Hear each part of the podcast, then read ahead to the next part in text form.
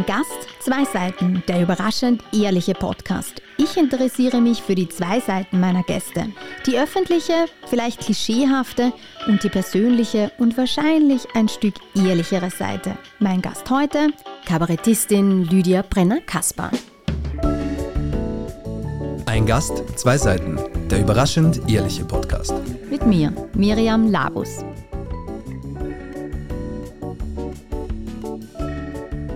Lydia Brenner-Kasper ist Kabarettistin, Schauspielerin und Sängerin. Mit ihrem Lied Der schönste Tag, in dem sie einen satirischen und gleichzeitig realistischen Blick aufs Muttersein wirft, wird sie durch die ORF-Castingshow Die große Chance bekannt.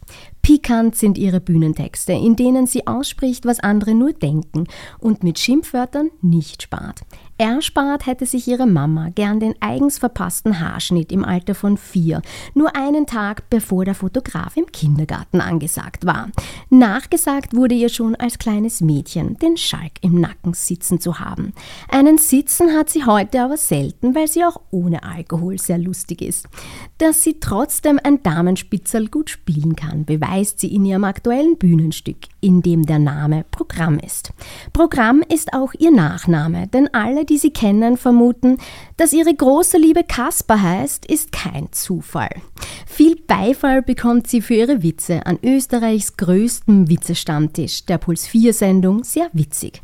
Nicht so witzig hingegen findet es ihr Umfeld, dass sie über den Slapstick des Alltags lacht, wenn jemand anderer hinfällt. Auffällt, dass Lydia gern und viel lacht. Ob ihr das Lachen auch manchmal vergeht, wird sie uns heute vielleicht erzählen. Schön, dass du da bist. Ich freue mich, was für eine schöne Anmoderation. Großartig. Dankeschön. Sehr gerne. Äh, ich habe es angesprochen in der Anmoderation, dass du gerne lachst, wenn andere hinfallen, so ein Slapstick sich nicht wirklich wehtun, aber ein bisschen vielleicht schon. Ja, es ist so arg. Ich kann mich da nicht zurückhalten. Es ist wirklich schwierig. Mir ist es ganz oft so gegangen, wenn meine Kinder irgendwie blöd hingefallen sind und, und ich dann als gute Mutter hätte hineilen sollen und sagen, oh du armes Kind. Und ich musste dann leider oft lauthals lachen. Das haben meine Kinder gehasst, aber was raus muss, muss raus. ähm, was ist es? Wir sind ja jetzt auf der schönen Seite des Lebens. Woran denkst du eben, was, welche konkrete Situation fällt dir ein, wo du vielleicht an einer sehr unpassenden Stelle trotzdem sehr gelacht hast? Ah, buh, da gibt es einige, das muss ich sagen. Also es ist mir in der Schule schon wahnsinnig schwer gefallen, wenn irgendwas ganz todernst war in, in, in der Unterrichtsstunde und ich da gesessen bin und, und wirklich Kontenance hätte bewahren müssen. Äh, da habe ich schon auch oft lauthals losgelacht. Oder bei einem Adventkonzert von einem äh, Freund, von meinem Mann, äh, das war ganz besinnlich, sind da die Leute auf der Bühne gestanden und haben eine Kerze in der Hand vor ihrem Gesicht gehalten, um ihr Gesicht zu beleuchten. Und es war stockdunkel. Und der stimmt zu seinem Solo an und bläst sich die Kerze aus und steht im Finstern. Und, äh, und ich bin dann in der ersten Reihe gesessen und habe nur, nur lachen müssen. Und mein Mann hat sich so geniert, weil alle anderen konnten drüber hinwegsehen, aber ich leider nicht. Ähm, und es ist auch so, dass du äh, sogar in Konfliktsituationen manchmal dann deinen Humor auspackst und ja. lachst. Wie, wie geht das? Das denke ich mir da. Pff, wie backt das dein Gegenüber? Schwer manchmal, aber äh, ich glaube, sie haben mich gern genug, mir das dann zu verzeihen, ja. Wenn ich mit meinem Mann zum Beispiel diskutiere. Mein Mann hat die Angewohnheit, dass er, wenn er sich ärgert, dass, ich sage immer, sein Unterkiefer in die nächste Ortschaft sich schiebt, weil er sich so weit nach vorne schiebt und dann sagt, ja, das darf nicht wahr sein. Da muss er sich immer so ärgern und dann fange ich halt an, ihn zu parodieren, wenn ich es gar nicht mehr kann. Und und da ärgert er sich manchmal fürchterlich und manchmal muss er dann aber selber lachen. Mhm. Also manchmal entschärft es und manchmal verschärft es die Situation. Aber kennst du wahrscheinlich gerade bei ihm schon, wo es wann es eher entschärfend wirkt und wann es verschärfend wirkt? Ich vertue mich immer wieder. Wirklich? Also man kann es ja probieren, aber es ist immer wieder so, dass ich dann äh, doch nicht den richtigen Moment treffe. Aber wir schaffen es trotzdem ganz gut okay. miteinander. Ihr seid schon ein paar Jährchen verheiratet. Also ja, im Großen und Ganzen dürft schon dürfst du schon richtig erwischen. Ja. ja. ja. Ähm, ich habe auch in der Recherche herausgefunden, dass du einen kleinen gestiefelten Kater immer an deiner Seite hast, als Glücksbringer. Ähm, wir sind ja eben auf der schönen Seite des Lebens. Wo würdest du sagen, hast du im Leben so richtig viel Glück gehabt? Ich habe richtig viel Glück mit meiner Familie. Äh, ich habe richtig viel Glück auch ähm, im beruflichen Umfeld, dass ich irgendwie immer mit den richtigen Leuten zur richtigen Zeit zusammenkommen und sich aus dem immer das Richtige ergibt. Ähm, ja, also ich glaube, da kann man, man kann natürlich schon was beitragen und man kann schon äh, arbeiten und äh, sich reinhauen und, und schauen, dass man wirklich auch was tut äh, für mhm. sein Glück. Aber es gibt Elemente, äh, von denen ich glaube, dass sie das Universum schickt, also dass man das nicht beeinflussen kann. Also doch eher Zufall? Ja, Zufall oder Vorsehung ist immer so die Frage. Ja? Also das kann ich, da kann ich nicht wirklich durchsteigen. Äh, aber ich merke, äh, dass das schon gerade im beruflichen Umfeld die Dinge zur richtigen Zeit passieren.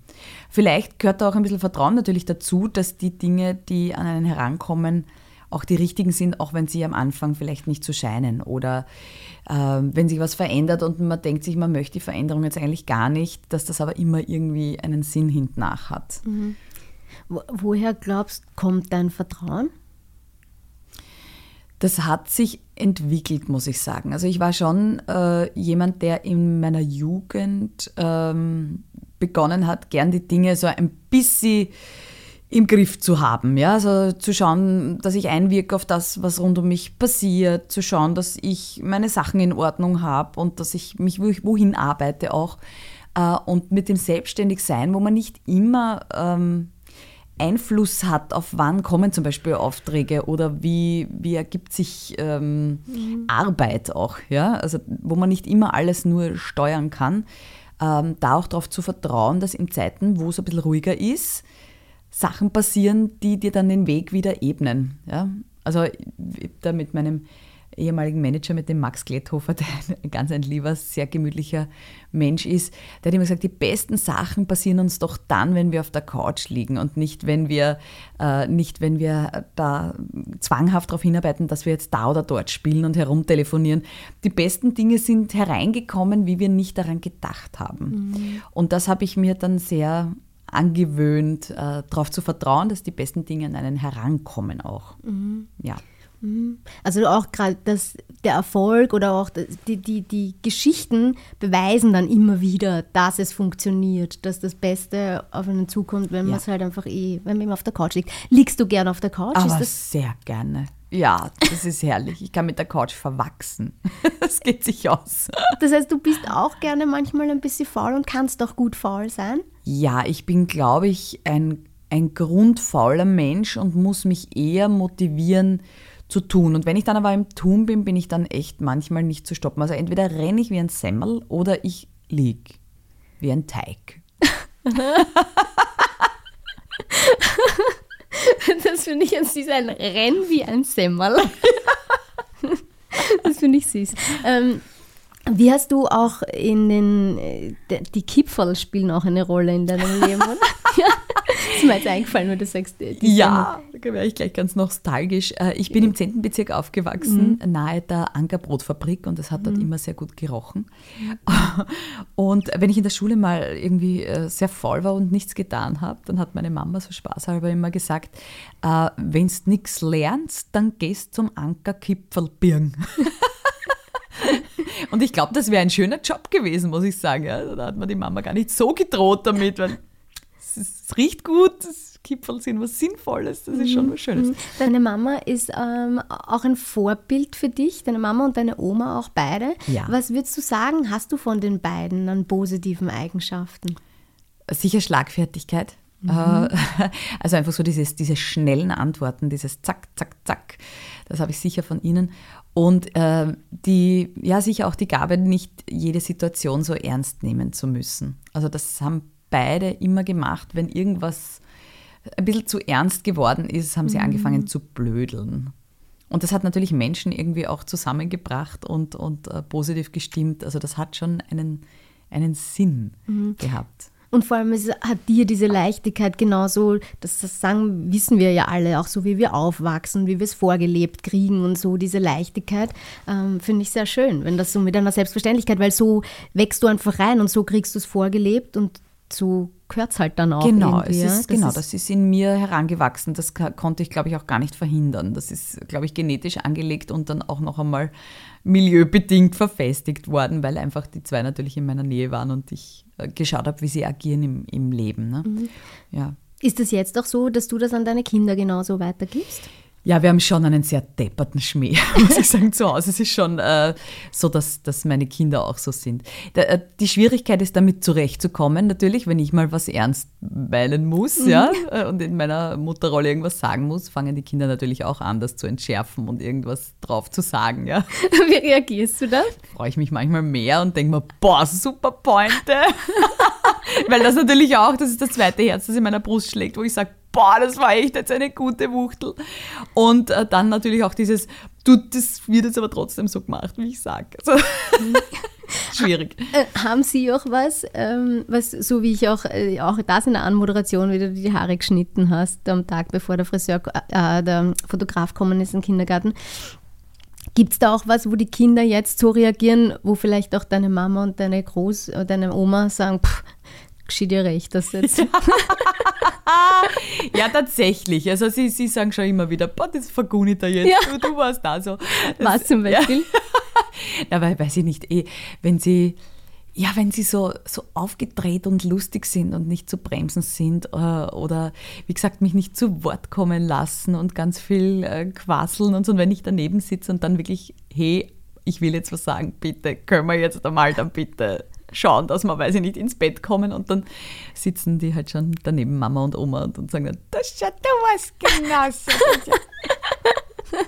Ähm, was ich immer wieder in meinem Podcast auch frage, weil ich es so schön finde, dass wir uns das irgendwie überlegen, ähm, was magst denn du an dir? Was mag ich an mir?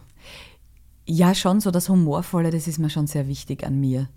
Das mag ich schon. Und ähm, und was mag ich noch an mir? Das ist immer eine ganz schwierige Frage, finde ich. Das ist so, das geht so in Richtung Eigenlob und das sind wir ja dann doch nicht gewöhnt. Genau, gell? genau. Ah, ah, ich, ich mag an mir das Gemütliche. Ich mag an mir, dass ich, dass ich gern Menschen um mich habe und dass, äh, dass in meiner Gegenwart eigentlich selten richtig fad ist. Das mag ich. Mhm. Glaubst du daran, dass auch in einer, in einer Beziehung, dass Gegensätze sich anziehen? Wie ist der, dein Mann? Ist, das, ist er der Ruhigere und du die Goscherte? Oder ja, beide goschert? Oder wie ist das Ja, so? er ist eher, eher der, der, der Ruhepol bei uns, mhm. wobei er sich schon aus der Ruhe bringen lässt. also er war ja eigentlich immer ein sehr ruhiger, entspannter mhm. Mensch.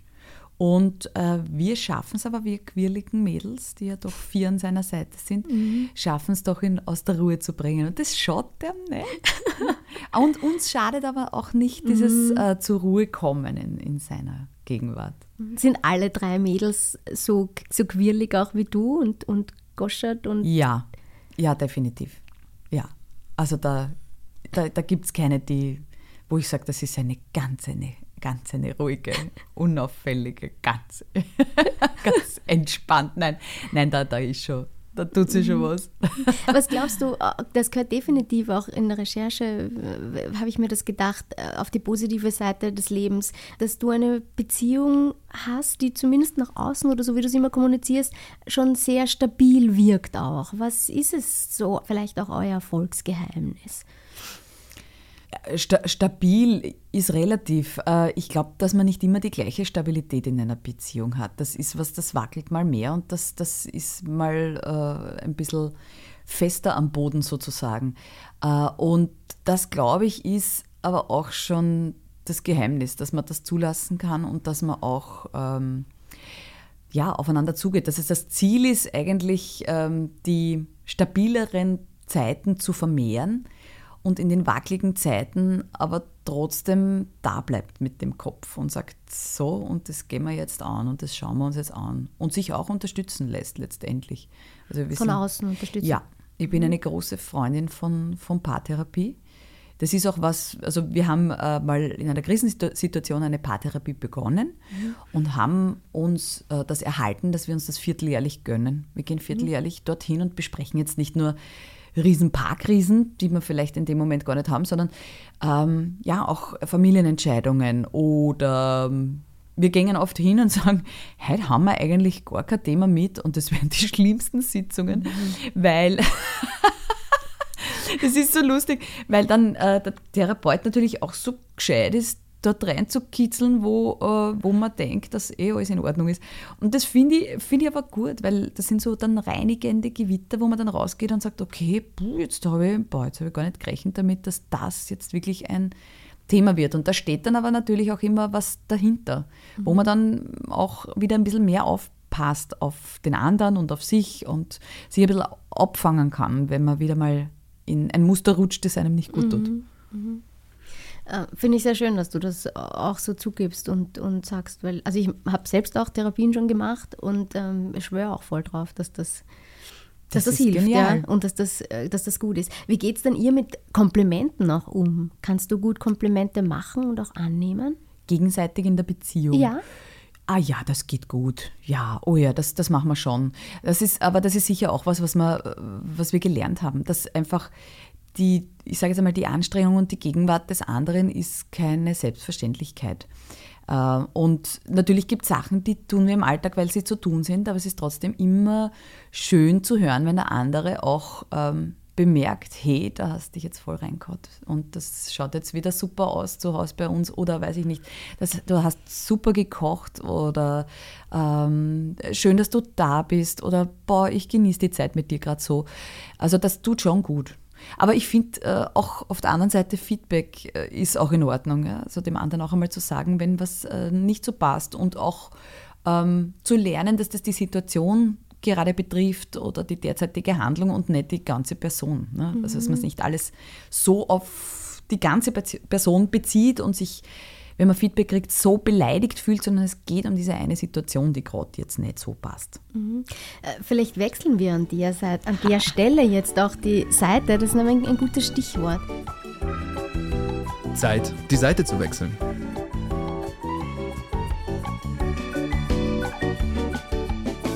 Ich persönlich finde es immer recht schwer, Dinge nicht persönlich zu nehmen. Das ist ein guter Punkt. Ähm, wie schaffst du es dann aber nicht persönlich zu nehmen und nicht nämlich das wirklich auf diese Situation, wie du sagst, zu konzentrieren und fokussieren und sagen, das war jetzt die Kritik an der Situation, aber nicht an mir, nicht meine ganze Person ist deshalb in Frage gestellt.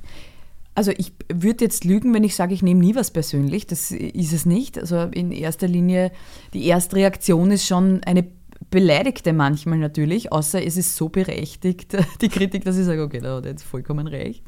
Ähm, aber es gibt schon Situationen, wo ich mir denke, na hallo, was ist so, ich meine, was heißt das jetzt? Ne? Und ähm, nach der Beleidigung aber dann trotzdem, wenn das ein bisschen abflacht, in sich zu gehen und sich zu überlegen, hat das Feedback vielleicht doch einen wahren Kern? Ähm, oder auch nachzufragen, wie hast du das jetzt gemeint? Wie war das jetzt gemeint?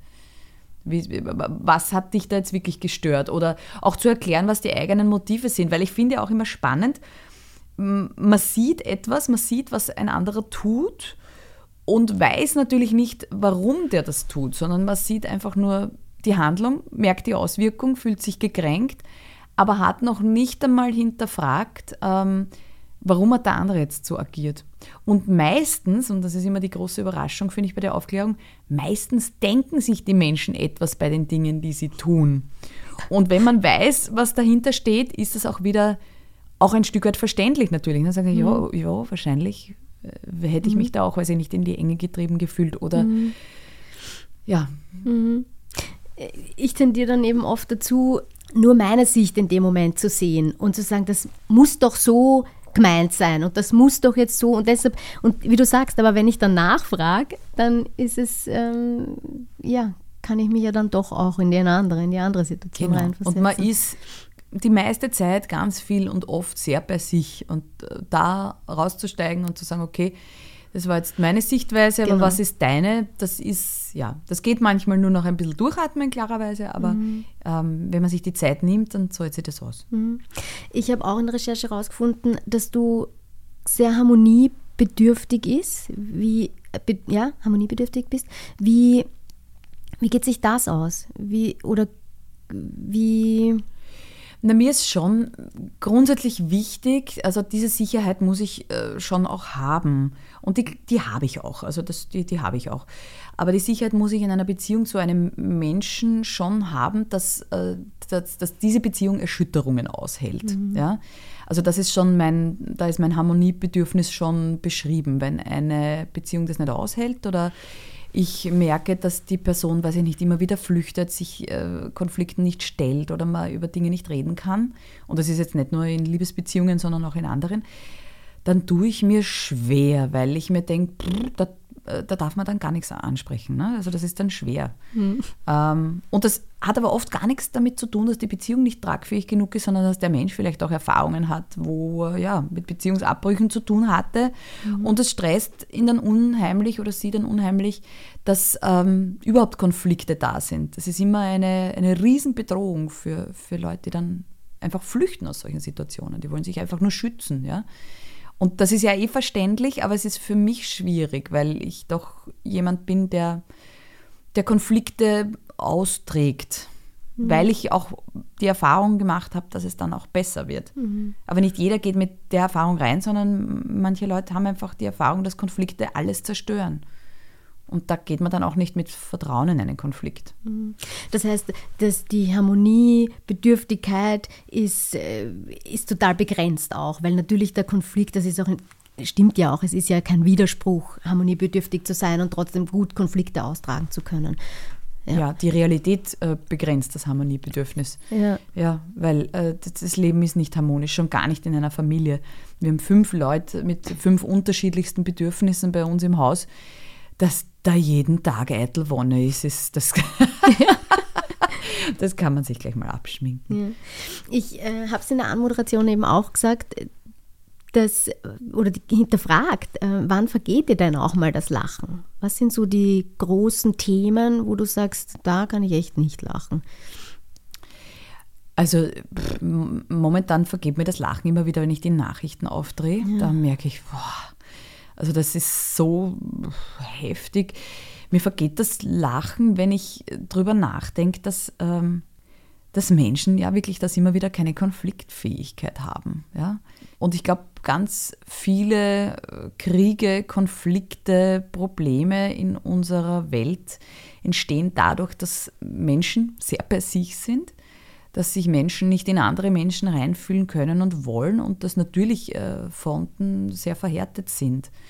Und ich kenne keinen einzigen Fall, wo Krieg wirklich etwas verbessert hätte mhm. oder gelöst hätte. Ähm, da, ist immer, da sind immer nur Opfer, da gibt es immer nur Verlierer, die am Ende irgendeinen Kompromiss schließen. Und wenn der Mensch so deppert ist und das nicht lernt, mhm. was ihm offensichtlich schlecht gelingt, dann ja, werden wir auch nicht weiterkommen mhm. an der Stelle. Und wenn man es auf, auf, auf dein Leben bezieht, was sind so die, die Themen, die du, also das Krieg das Schlimmste ist, was man überhaupt alle, was, das ist, ja, also ja. ganz klar, das ich, also mich persönlich betrifft total, wenn es Menschen, die ich äh, gern und lieb habe, wenn es denen nicht gut geht. Und das sind jetzt so Themen wie, weiß ich nicht, sie kommen in, einem, in einer Problematik nicht weiter. Also ich merke, das spüre ich schon sehr stark mit. Da muss ich auch immer wieder arbeiten daran, dass, ähm, dass das Thema dem anderen Menschen gehört und der mhm. die Verantwortung und auch die Kraft hat, das selber zu schaffen. Ich bin schon jemand, der gerne zu Hilfe eilt. Mhm. Und den Spagat aber zu schaffen, es nicht zu deinem Problem zu machen und nicht dir umzuhängen, dass es auch dir Energie raubt und du dann ja. letztendlich gar nicht Energie geben kannst. Genau. Das ist schwer. Ja, das ist nicht leicht. Also bei Menschen, die mir besonders nahe stehen, ist, äh, ist es eine, eine schwierige Sache für mich. Mhm. Weil man ja natürlich als Außenstehender immer wieder auch andere Dinge sieht, die man äh, einbringen könnte oder Lösungen sieht, aber das ist ganz oft auch natürlich nicht die Lösung, die der Mensch gehen will äh, mhm. oder, oder heranziehen will. Mm, ja, da, da, da habe ich, ähm, ja, hab ich Bedarf. Ja, ich, ich, ich, ich weiß total, was du meinst und ich kenne es aus beiden Situationen, weil man dann automatisch den anderen dadurch ja auch ein bisschen klein macht. Ja, ja total deppert. Man das, dem ja. nicht zutraut, dass der das selber löst oder genau. so oder man selber weiß. Und so ist es.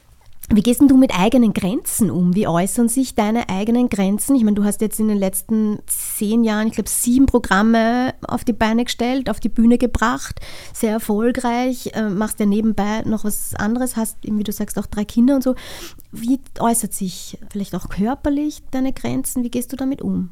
Also ich bin sicher jemand, der Lernbedarf darin hat, seine Grenzen frühzeitig zu äußern. Also ich setze meine Grenzen tendenziell zu spät. mhm. Nämlich dann, wenn ich auch schon merke, boah, jetzt geht es dann echt bald nimmer. Ähm, und da, das ist nicht klug von mir. Also beziehungsweise das ist auch was, ich bin so eine er Ermöglicherin in meinem Kopf. Ne? So, das muss doch gehen und das geht doch und das schaffen wir und das haben wir gleich und das ist ja gleich erledigt und das machen wir doch und da geht was weiter und so. Und äh, das ist schon was, äh, was ich auch mag, wenn sich natürlich weil sich daraus auch irrsinnig viel entspinnt und also ohne diesen Antrieb hätte ich viel natürlich nicht auf die Straße mhm. gebracht, was ich in meinem Leben auf die Straße gebracht habe. Aber dieses Mittelmaß zu finden, okay, weniger geht auch und hat ein ähnlich gutes Resultat. Und auch eben dieses Nein sagen. Also das ist was, das habe ich gelernt, das, das gelingt mir relativ gut, das Nein sagen, aber ich sage wahrscheinlich immer noch ein bisschen zu oft Ja. Mhm. Und zeigt dir dann denn also ich frage deshalb, weil äh, bei mir eben zum Beispiel, ja, ich kriege dann Schwindel oder. Ah, das kenne ich. Und, und da zeigt mir mein Körper, Miriam, sag nein, das willst du jetzt gerade nicht. Und ja. oft sage ich aber dann trotzdem, ja, gibt es da auch sowas bei dir? Wie, wie ja, das gibt äußert sich das? Auch. Also das mit dem Schwindel kenne ich gut. Wenn ich, also das habe ich jetzt nicht dauernd, aber ab und an, wenn es mir zu viel wird, habe ich das schon. Mhm. Und ähm, das ist, habe ich für mich erkannt, oft, wenn es ja Widersprüche gibt in meinem mhm. Kopf. Ne? Also das sind so. Mhm. Die, äh, die, Themen, wo ich, wo der Körper oder ich innerlich auch sage, mag, nein, mag nicht und irgendwie ein, ein, ein gewisses Pflichtbewusstsein oder, oder irgendeine andere Motivation sagt, na oh ja, das sollte das, das macht das schon. Oder kränkt den anderen nicht natürlich, weißt du, oder, mhm. oder weise den anderen nicht zurück. Ähm, und, und, und da wird mir dann schwindlig, weil sich natürlich Kopf und Körper und beide nicht mehr auskennen. Mhm. Und sich denken, erst hm, widersprüchlich. Mhm. Ja. Bist du grundsätzlich eine, die mehr Kopf- oder Bauchentscheidungen dann trifft? Die halten sich eigentlich die Waage. Ja, die halten, die, ich würde sagen, also gibt schon äh, viele Kopfentscheidungen, die ich treffe, weil es gescheit ist und viele Bauchentscheidungen, die ich treffe, obwohl es nicht gescheit ist. Aber die letztendlich dann trotzdem richtig sind? Die dann, ja, die dann, zu denen ich dann stehe und ich denke mal, ja, ja. Nicht, nicht, jeder ist immer, nicht jede Entscheidung ist immer ganz richtig. Aber grundsätzlich ähm, ja, äh, höre ich schon auch gern auf meinen Bauch. Mhm. Ähm, wir sind ja jetzt eben auf der Seite, die, auf der quasi Schattenseite des Lebens. Ähm, den bisschen Schatz, den wir auch alle im Leben haben. Ähm, die, die Bühne, gerade wenn man dich auf der Bühne erlebt, wenn man dich einfach, du strahlst und du liebst es, du bist in deinem Element. Aber wie es halt so ist im Leben, auch was, was super geil ist, hat doch so seine Schattenseiten. Wo, wo siehst du die Schattenseiten am Kabarettistin sein, am Bühnenleben? Also prinzipiell ist die Bühne etwas, was mir wahnsinnig viel Kraft gibt. Also auch an Tagen, wo es mir nicht gut geht, wo ich mir denke, boah, eigentlich habe ich jetzt gar keine Kraft rauszugehen, gehe ich oft kräftiger wieder runter von der Bühne, als ich raufgegangen bin. Mhm. Also das sind schon so, da schwappt so ein, ein unerwarteter positiver Vibe über mich drüber. Äh, das tut mir schon sehr gut. Aber ähm, da sind wir eh auch schon bei der Schattenseite, das vereint so äh, Positives und Negatives ähm, wenn es mir nicht gut geht und ich will eigentlich gerade äh, weder beobachtet werden äh, noch, ähm, noch gute Stimmung machen, dann ist es trotzdem so, dass das mein Job ist und dass mhm. das jetzt zu tun ist. Und das ist manchmal hart, äh, rauszugehen und zu sagen, okay, reiß die Zaum, für die zwei Stunden mach das jetzt und geh da jetzt drüber. Das, das hat äh, schon auch was sehr ja, selbstausbeuterisches ein Stück mhm. weit. Aber das kennt eh jeder, der jeglichen Job macht, mhm. ja, der eben manchmal auch schwerfällt natürlich. Es gibt keinen Job, der nur Sonnenseiten hat. Mhm. Und ja, ich habe das Glück, dass ich aber dann auch recht viel ähm, zurückkriege und ähm, im, im Auspowern auch wieder auftanken kann. Mhm. Ist es dir das dann die, das Feedback der anderen oder das Publikum, wie abhängig bist du davon? Brauchst du das, das Feedback von außen dann und die, den Zuspruch? In diesen Situationen? Ja, gerade in den, ja. Also gerade in diesen Situationen äh, ist es das, was mich aufbaut, ja. Mhm. Wo ich mir denke, boah, org, wie, wie sehr die Leute schätzen, was ich tue. Mhm. Wie sehr sich das auszahlt, ähm, da auch drüber zu gehen. Und das ist natürlich wieder tückisch, ne? weil man dann wieder lernt, über seine Grenzen zu gehen, äh, weil das natürlich was Positives hervorruft und in anderen was Positives her hervorruft, aber man muss da natürlich auch auf sich aufpassen und zu sagen, ja, ja, in dem Moment baut es dich auf, aber du musst dir das gut einteilen. Du musst dir deine Kräfte gut einteilen. Und nachdem sich ein Jahr ja auch eigentlich schon ein bis eineinhalb Jahre im Vorhinein bucht, muss ich ja schon eineinhalb Jahre im Vorhinein wissen, wie ich mir mein Energielevel einteile. Wie, wie sind die Auftritte gelegt, dass dazwischen Pausen sind? Äh, Spiele ich drei Tage hintereinander oder fünf Tage hintereinander? Ist mir da auch erlaubt, krank zu sein? Ja, also was heißt erlaubt? Ja, natürlich jeder. Ich kann auch einen Auftritt absagen und jeder kann einmal krank werden, aber grundsätzlich ist das schon äh, etwas, wo ich, wenn ich das Gefühl habe, ich da spiele das, dann da spiele ich das, weil da haben sich viele Menschen Zeit genommen und das ist schon etwas, was ich äh, versuche. Aber ich habe auch, ich muss mir auch ähm, einräumen zu sagen, ich bin krank, es geht nicht. Ja? Und da auch eben auf sich schauen. Aber das muss ich in der Planung schon berücksichtigen, weil wenn ich irgendwie, weiß ich nicht, eine Verkühlung aufreiß und ich spiele ja, sieben Tage durch, dann habe ich keinen Tag, wo ich mich wirklich entspannen und erholen kann. Also ich brauche Wasserlöcher. Ich sage immer, ich schleppe mich von Wasserloch zu Wasserloch, wenn es hart ist. Und da, da muss ich mir eineinhalb Jahre im Vorhinein im Kalender schon berücksichtigen, okay, so, so muss da auch ein Wasserloch platziert werden, dass das gut schaffbar ist und machbar ist. Das zeigt dann wahrscheinlich aber auch die Erfahrung, dass du Ja. weißt, wo brauchst dann auch, wie viele Tage hintereinander schaffst du in der Regel, wenn du fit bist. Und, Genau. Ja. Weil du auch zuerst gesagt hast, auf der Bühne manchmal musst spielen, obwohl dann nicht danach ist, wie uns allen halt. Ja. Wie bist du privat? Überspielst du manchmal auch privat oder erkennt man, wenn es dann nicht gut geht? Wie, wie Ich glaube, die? Leute, die mich gut kennen, die sehen mir das an. Wobei natürlich auch nicht alles, wahrscheinlich. Äh, Aber ja, in manchen Situationen ist es, ist es notwendig, auch ein Gesicht aufzulegen, weil ich werde jetzt beim Biller nicht den Verkäuferinnen erzählen, wie es mir geht. Ja? Obwohl man vielleicht danach wäre, aber es ist, äh, in manchen Situationen ist es auch nicht, nicht gefragt. Ja? Äh, Aber wenn mich Menschen fragen, dann gebe ich schon auch gerne eine ehrliche Antwort. Und sage, ja, momentan ist zach, aber das machen wir schon. Ja? Versuche ich schon zu antworten. Ist es so, dass du selber auch manchmal mit deinem Humor dich auch aus einem Tief rausreißt? Auch, Ja, jetzt, ja. Definitiv, ich, ich, ich nicke, ja. Äh, Das ist, äh, also ohne Humor, glaube ich, geht es gar nicht. Ich kann in den widrigsten Situationen kann ich mir Humor herbeileiten. Also selbst wenn, wenn Leute sterben, also wenn, ja, Todesfälle in der, Das wollte ich gerade fragen. Ja. Wie gehst du mit dem Tod um? ja, dem Tod können wir nicht ausweichen. Ich glaube, dass unser Verhältnis zum Tod ein, ein versöhnlicheres sein sollte. Ich glaube, dass unsere Gesellschaft das viel zu viel auf die Seite schiebt. Der Tod ist ein, ein nächstes Level. Also ich, ich glaube an diese Endgültigkeit irgendwie nicht. Ich glaube schon, dass so Seelen wandern und dass solche Energien, die wir in unseren Seelen tragen, dass die nicht verloren gehen können. Also selbst die Menschen, die mir in meinem Leben verloren gegangen sind, die sind vorhanden in meinem Leben. Die sind hier, die gehen nicht weg. Ähm, vielleicht sind sie auch woanders, keine Ahnung. Ich das mit der Wiedergeburt, das habe ich ja keine Ahnung, ob es das gibt. Aber ich finde es ich find's einen schönen Gedanken, dass Seelen wandern und woanders was, was Gutes tun. Äh, und insofern sind die für mich da. Also man ist nicht weg und ich glaube, also ich auch vor dem eigenen Tod habe ich keine Riesenängste. Also die größere Angst ist eher das zu versäumen, was hier noch läuft. Also nicht alles zu sehen, was man sehen möchte noch oder nicht genug Zeit mit den Menschen zu haben, die man liebt, natürlich. Aber ich glaube nicht, dass der Tod an sich was Böses ist. Es ist ein Übergang. Und das hilft dir auch dann auch drüber zu blödeln manchmal.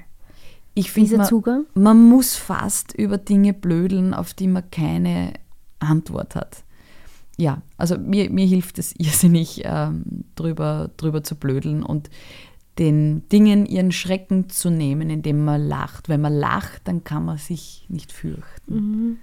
Oder zumindest nicht mehr so sehr. Mhm. Genau. Kommen wir jetzt noch mal ein bisschen weg vom Tod, weil du gesagt hast, mit Versäumen und du in Bezug auf den Tod, aber in Bezug jetzt aufs, aufs, aufs Leben. Äh, wie geht es dir da mit Versäumen? Bist du eine, die Angst hat, was zu verpassen und so ein bisschen sich manchmal getrieben fühlt? Ähm, das nervt mich an mir nämlich. Wie geht es dir damit? Also ich bin schon gern dabei bei Dingen, wobei ich mittlerweile schon ein bisschen gelernt habe zu unterscheiden, wo bringt es mir was oder wo bringt es quasi nur den, den anderen. Ja? Also wo ist da für mich eine, eine, eine Kraftquelle? Ne? Also mhm. wo, wo will ich dabei sein, weil ich eben andere nicht enttäuschen möchte oder mhm. weil andere damit rechnen, dass ich da bin? Mhm. Oder wo bin ich wirklich gern dabei und habe das Gefühl, da gehe ich raus und sage Leiwand. Ja. Aber grundsätzlich bin ich schon jemand, der gern weiß, was läuft. Und äh, jemand, der gern unter Menschen ist. Also alles so, so, so soziale Zusammenkünfte verpasse ich nicht gern, besonders privater Natur. Ja, ich, ich, ich, ja, ich, ich, war früher schon so, dass ich nicht schlafen gehen wollte, weil damit ich nichts, ja, nichts verpasst. Ja, ich auch. Du bist auch eher eine Nachteule. Ja, voll. Ja. Also die Nacht ist super. In, in der Früh verstehe ich ja nicht, wie Menschen so aktiv sein können. Dass ich finde das toll, wenn Menschen die Kraft aufbringen. Für mich ist es jedes Mal in der Früh so ein, oh, Alter. Warum? Da ist es gut, dass du am Abend auf der Bühne stehst. Genau, das ist genau. der richtige Beruf für mich. Genau. Reden wir noch mal ein bisschen über die Selbstzweifel, die wir vermutlich auch alle haben und du, ja, du ja. auch. Ja, ja klar. Ähm, wenn du zweifelst, woran zweifelst du dann am meisten? Also das Spannende bei der Bühnenarbeit ist ja, dass man sich selber relativ lange und hartnäckig nicht glaubt, dass das am eigenen Talent liegt, dass das so funktioniert. Da muss ich immer wieder über mich selber lachen. Das ist sehr lustig, ähm, äh, weil du gehst darauf und du begeisterst natürlich äh, Menschen. Du kannst in Menschen in diesen zwei Stunden Gefühle auslösen, die jeglicher Natur sind, je nachdem, wie du es anlegst. Ja? Und das ist schon, also da, da, bist du natürlich mit einer gewissen Verantwortung und Macht ausgestattet für diese, für diese zwei Stunden. Und wenn ich das regelmäßig mache, dann ist mir das sehr bewusst. Äh, mhm. Aber wenn ich zum Beispiel Pausen dazwischen habe, wie eine Sommerpause oder zum Beispiel Corona war so eine Pause, mhm. da vergisst man das, also ich zumindest vergesse das Gefühl, wer bin ich als Bühnenmensch und was kann ich als Bühnenmensch. Da bin ich dermaßen privat und ähm, übe das ja auch nicht aus, dieses permanent Gefühl in anderen auslösen, dass ich das Gefühl habe, ich, ich kann das gar nicht mehr. mehr. Ich, ich habe das, ich glaube, ich bin gespannt, ob man das irgendwer abnimmt, was ich da spüre. Ist das glaubwürdig? Kann ich das noch? Und dann braucht es immer so ein, zwei Auftritte, bis ich mir wieder glaube, dass ich das doch kann. Mhm. Ja, ich schüttel gerade den Kopf. weil als Außenstehende ist es dann oft so, da, da denke ich mir auch, denke ich mir jetzt bei dir und auch bei meinen Freundinnen oft, wenn sie das Gleiche sagen, bitte. bitte. möchte ich gern schütteln. Ja, das genau. gibt's doch gar nicht. Wie ich kannst du da zweifeln dran? Ist so. auch gescheit, wenn man mal geschüttelt wird. Das ist ja. eh super, ja. Aber das ja. ist so, da ist man so zurückgeworfen auf, ähm, ja, auf dieses Grundgefühl, mm, ja, beobachtet zu werden und versagen. Also das mhm. ist ja mhm. eh so diese Prüfungsangst oder jemand anderes schaut da über die Schulter oder auf die Finger oder so. Damit wachsen wir ja schon auch auf. Ich finde, da hat unser Schulsystem auch Anteil dran. Also mhm. Also das ist, wenn du von klein auf eigentlich hauptsächlich auf Fehler hingewiesen wirst und nicht auf das, was da gut gelingt, dann hat man das irgendwie in sich. Da muss man dann leisten und bringen und eigentlich ist es ein bisschen blöd natürlich, weil ganz viel auch verloren geht dadurch. Mhm. Genau das sagen auch einige hier im Podcast. Das ist wirklich, ja, traurig. Und gleichzeitig, ja. Ja, es, es erstickt Experimentierfreude ja. Mhm, eigentlich. Ja? Das stimmt, ja. Man muss ganz, ganz viel Mut entwickeln, etwas Neues auszuprobieren, ähm, weil man da scheitern könnte. Ja. Und das, da, dann nehme ich mich oft selber an der Nase und sage so, und jetzt passt's, ja, so, und jetzt machst du das. Und mhm trau dich drüber und das wird schon, ja. Aber man sieht sich manchmal dann halt auch sehr klein. Man, man, hat den Außenblick auf sich nicht. Und das sage ich immer, das ist auch das Tückische an einem Spiegelbild zum Beispiel. Ja? Man sieht sich, aber man sieht nur die Hülle. Man sieht nicht das, was man ausstrahlt und den, und den Charakter und das, was andere Menschen in einem sehen. Das, man sieht nur, man sieht die Verpackung. Mhm. Das ist schön gesagt. Mhm. Ja, und darum ist es auch, finde ich, was Körperbilder und so betrifft, so, so tückisch. Ne? Man schaut sich in den Spiegel und denkt sich, boah, was mag ich alles nicht an mir? Wie, wie, wie schaut das alles aus? Und ja, fürchterlich. Mhm. Und dann denkt man sich, na, bist du eigentlich, mhm. bist du eigentlich deppert? Mhm. Es gibt so viele Menschen, die nicht schreiend davonrennen, wenn sie dich sehen. Ja. Da ist ja was dran, das passt und ist okay. Und, ist, und auch wenn ich andere Menschen sehe, es geht niemals ums Äußere. Ja, oder nicht nur auf jeden Fall, ja. ja. Und, und äh, vor allem andere sehen sehr viel mehr auch das Positive an einem, weil die wollen ja in unserem Leben sein auch, ja. Und so wie du zuerst am Anfang gesagt hast, puh, es fällt jetzt richtig schwer, es geht in Richtung Eigenlob, was soll ich denn da jetzt sagen und so. Und ist, ich muss da jetzt nachdenken und vor allem, hm, was sage ich und was spreche ich laut aus vor mir selbst und da jetzt vor dem Mikro und so.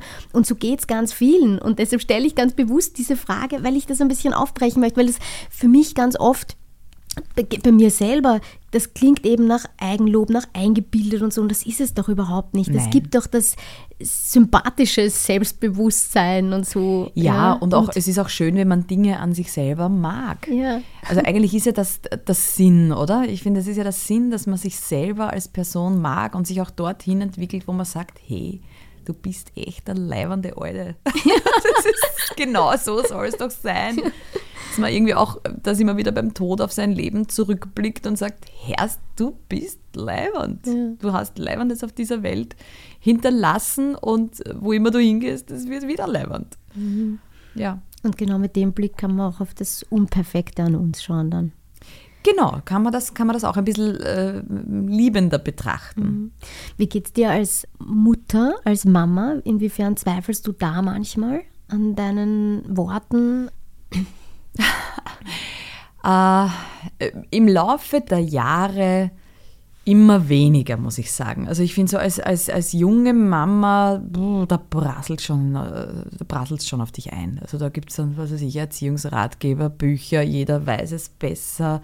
Alle möglichen Menschen haben Tipps für dich. Also das ist ja wirklich ein Wahnsinn. Also die, die Eizelle ist befruchtet und die Menschen kommen mit ungefragten Ratschlägen auf dich zu. Es ist, es ist ganz wild, finde ich das manchmal. Mhm. Und da kommt man schon öfter ins Zweifeln, was ist richtig, was ist falsch. Und ich meine, beim ersten Kind natürlich noch mehr als, als dann letztendlich beim, beim dritten, weil man lernt, finde ich, diese Außeneinflüsse auch wegzuschalten, diesen Supereltern-Contest, dieses, was kann mein Kind am allerbesten, was, was habe ich alles richtig gemacht. In Wahrheit kann man echt nur sagen, ich habe bei diesem Kind das gemacht und das hat das und das bewirkt. Und das wird beim ersten, das wird beim ersten ganz anders sein als beim dritten Kind, weil es sind einfach auch zwei, drei ganz unterschiedliche Persönlichkeiten. Mhm. Es gibt kein Rezept, es ist Versuch und Irrtum. Man kann äh, Richtungen einschlagen, wo man das Gefühl hat, das, das hilft dem Kind, das hilft mir. Aber was das Allerwichtigste aus meiner Sicht ist, authentisch bleiben. Bleib du. Und wenn du dich ärgerst, dann ärger dich ehrlich und dann schrei halt einmal und das ist nicht schön, aber das Kind weiß, da ist deine Grenze. Äh, und man kann im Nachhinein dann auch besprechen, okay, pff, da ist mir jetzt das Heferl übergangen. Das mhm. war jetzt nicht mehr lustig für mich, da bin ich an meine Grenze gelangt. Aber diese, diese in sich wütenden Eltern, die aber dann auch sagen, so und jetzt ziehen wir noch die Schuhe an und jetzt, und ich denke mir, bitte, schrei's einmal raus. Sag mal, so jetzt reicht's. Ja? Also da möchte ich stellvertretend schreien, wenn ich ja. sowas sehe, weil ich mir denke, dir geht's nicht gut, tu nicht so, das, ja. ist, das ist fürs Kind nicht gut. Ja. ja. Das sind wir auch wieder beim Vorleben, oder? Weil das Vorleben, das wird ja auch dann vorgelebt, so diese genau. Emotionen zu unterdrücken ein Stück weit oder so. so. Ist es. Also das ähm, muss ich jeder für sich selber entscheiden, aber so sehe ich es auch wie du. Ja. Absolut. Und weil du auch gesagt hast, du reagierst so und dann wird das aus dem Kind oder so. In meiner Erfahrung auch, auch das wissen wir doch teilweise nicht einmal, ja, weil, weil unsere Eltern haben ja auch was zu uns gesagt, ja, und das vielleicht ganz anders gemeint, aber bei uns ist so angekommen oder aus uns ist so geworden, aber ja, wir haben halt eh alle auch unser Pinkerl oder so wie es dann ankommt bei uns ist einfach manchmal halt so und nicht immer zu beeinflussen, wie es gemeint und ankommt und so. Und das Nein, kann man eh nur gar aus, nicht. aus Liebe tun. Genau, Ja, man kann es aus Liebe tun, genau, und man kann vermitteln, dass man es aus Liebe getan hat. Genau, Aber ich sage immer als Leitsatz zur Entlastung aller Erziehenden, der erste Bausparer ist immer für einen Psychotherapeuten. das ist für mich, das, das, das hilft mir. Weil man denkt, du wirst was falsch machen. Ja. Du wirst was falsch machen und dein Kind wird an dir und deinen Macken zu kiefeln haben. Das ist so. Ja. Und so toll kannst du gar nicht sein, dass es nicht irgendetwas gibt, woran dein Kind trotzdem zu kiefeln hat. Und damit wächst es auch. Ja. Ja. Ja, das, das finde ich super, das werde ich mal merken. Die Zeit ist urschnell vergangen, ich weiß nicht, wo sie hin ist. Keine Ähm, Ahnung, wie spät ist es? Ja, es ist schon über eine Dreiviertelstunde, zeichnen wir Wahnsinn. schon auf. Und neben uns steht jetzt noch ein roter Kaugummiautomat und zu dem Ui. kommen wir jetzt noch. Ähm, du drehst an beiden Seiten bitte, an einer zuerst und da frage ich dich, an welcher Seite drehst du zuerst? Die Kaugummikugeln oder die bunten Zettel mit den Fragen? Ich bin zuerst bei den Zetteln, weil ich viel zu neugierig bin, was auf den Zetteln steht. Den Kaugummi habe ich, glaube ich, schon einmal gesehen. Ja, wobei du drehst eben an beiden Seiten. Und Ja, ich darf eh, aber das als allererstes. Sehr gerne, Ja. sehr gerne. Und da werfe ich jetzt eine Münze ein, so wie früher. Genau. Zack, und da drehe ich eine andere Richtung. Boah, ist das satisfying. Auch Kaugummiautomaten können zwei Seiten haben.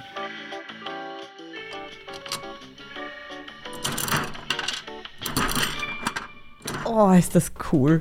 Warte mal. Schwupps, da ist das, das Ei. Ich nehme es heraus. So. Sie haben eine Million Euro gewonnen. Und dann darf ich dich noch bitten, ähm, Kaugummi zu drehen und Kaugummi kauend, wenn du magst. Wenn nicht, dann tue ich, die Fragen zu beantworten. Ja, das mag ich, das finde ich lustig. Ich habe schon lange nicht mehr kaugummi kauend Interviews gegeben. So, schwupps. Ist schon. So. Komm raus, komm raus. Jö, ein roter. So einen hätte ich mir gewünscht. So, raus mit dir. So, das ist eine Riesenkugel. Das finde ich ja immer so lustig, dass man im Nachhinein als Erwachsener ja nicht nachvollziehen kann, wie man die ganze Pappen voller Kaugummi haben möchte als Kind. Ich weiß nicht, ob sie jetzt noch Mm, Ja, so schmecken. Na, schmecken uns schon. Mm, na, ein bisschen plumpen circa. Mm, ich kann das gar nicht kauen. Wie viele deiner Komplimente sind ernst gemeint? mm. Mm, soll ich sie schon beantworten? Ja, bitte. Alle. Naja, fast alle. Ja, die meisten. Ich würde sagen 99 Prozent. Wann passiert es, dass du äh, Komplimente machst, obwohl du es nicht so gemeint hast? aus Höflichkeit oder jemand anderen nicht in seiner Entwicklung zu behindern. Okay. Also weiß ich nicht, wenn jemand eine Entscheidung trifft, die er für sich selber super findet und ich merke, eine Bestärkung täte dem Menschen gut, dann bestärke ich ihn auch, wenn ich mir denke, was für ein Schatz. da muss ich ihm nicht meine Meinung umhängen. Mm. Wie lange hältst du es mit dir allein aus, bevor du dich unter andere Menschen mischt? Einen Tag. Und dann möchte ich gern wieder unter Leuten sein. Ich bin schon jemand, der, der froh ist, wenn Leute da sind. Ich habe jetzt wieder mal versucht, weil mein Mann ist so ein Alleinurlauber gewesen damals. Er wäre glaube ich, immer noch, aber die Frage stellt sich nicht so oft. Mm, Der sagt immer, das ist super, wenn man sich mit sich allein ist. Probier das einmal aus und mach mal Urlaub und so und gönn dir das und dann vielleicht kommst du mehr zur Ruhe und so. Und ich habe es wieder mal ein Wochenende probiert, allein in der Steiermark und denke mir, Alter, wie fad. Also ich kann schon Dinge machen und mich beschäftigen und lesen und Sachen, die ich mir vorgenommen habe, schon lang. Aber dass ich jetzt hergehe und ewig da allein herumhocke, ich teile so gern Situationen. Ich teile so gern schöne Dinge und finde das so mühsam, wenn dann niemand da ist. Oder nur am Telefon. Fahrt. Also dort nicht lang. Also Rudeltier. Ja, definitiv. Mm, Wo sind dir deine Landsleute sympathischer? In der Heimat oder im Ausland? Das ist eine schwierige Frage. Mm, Ich möchte es nicht verallgemeinern. Mir sind nicht meine Landsleute sympathisch, mir sind einzelne Menschen sympathisch. Und da gibt es in der Heimat unsympathische und im Ausland unsympathische. Mm, Aber tendenziell würde ich doch sagen in der Heimat. Weil wenn ich wegfahre, dann suche ich eigentlich nicht unbedingt die Dinge, die ich kenne, sondern Dinge, die ich noch nicht kenne. mm. Und nenne drei Eigenschaften, die diese Welt besonders auszeichnen. Mm. Hm. Wir sind entdeckungsfreudig, finde ich. Die Menschen auf dieser Welt sind entdeckungsfreudig. Mm. Diese Welt ist extrem vielfältig und das liebe ich sehr, nämlich landschaftlich wie auch menschlich und kulturell. Mm, und die dritte Eigenschaft, die die Welt besonders auszeichnet, sie toleriert uns auf ihrer Oberfläche derzeit. Nun schauen wir noch, wie lang. Ja, das war ähm, einerseits schön gesagt, andererseits dann mit einem Nachsatz, der zum Nachdenken ähm, anregt. Schadet nicht, Nachdenken schadet nie. Das, das stimmt. Äh, ich danke dir, Lydia. Es hat unheimlich viel Spaß gemacht ähm, und es liegt sicher an deiner positiven Energie und Aura, dass, ich, dass meine Stimme ausgehalten hat. Oder es liegt an den kompetenten Tipps des Apothekers am Freitag. Da mag vielleicht an beiden was dran sein. Ich danke dir jedenfalls. Gerne. Ich habe nichts gemerkt an deiner Stimme, wirklich. Ich habe nicht gemerkt, dass deine Stimme irgendwie angeschlagen wäre. Insofern na, na bitte. perfekt gelöst. Wunderbar. Ähm, ich wünsche dir alles Gute, einen guten Rutsch ins neue Jahr. Einen, Ebenfalls. Ein tolles 2024.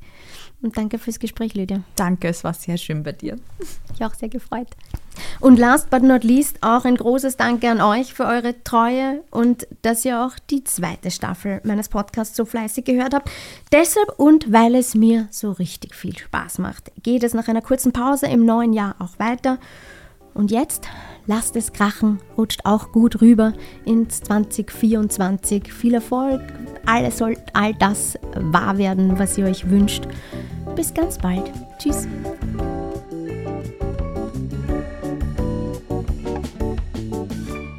Und weil wir gerade so unverblümt ehrlich sind, gestehe ich, dass ich die letzten zehn Jahre meine Social-Media-Kanäle ausschließlich passiv konsumiert habe und gerade erst beginne, Facebook und Instagram so richtig für mich zu entdecken und aktiv zu bespielen. Deshalb freue ich mich sehr, wenn ihr mir auf Facebook oder Instagram folgt oder auf meiner Webseite miriamlabus.at vorbeischaut. Ihr findet dort auch Hintergrundinformationen und Fotos zu meinen Gästen. Hinterlasst mir gern eure Kommentare und Meinungen, schreibt mir Fragen, die ich dann in den Kaugummiautomaten einwerfen werde und vielleicht beantwortet ja mein nächster Gast eure Fragen.